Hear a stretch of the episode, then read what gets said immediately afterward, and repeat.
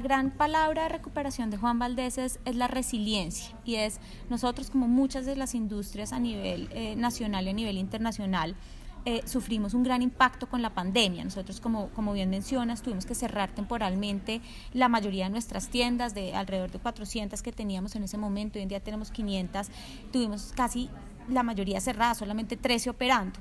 ¿Cómo salimos de eso? Salimos primero con una convicción eh, real de poner a, las personas en el centro, colaboradores y consumidores y proteger su salud en ese momento. Y segundo, proteger la viabilidad financiera de la compañía.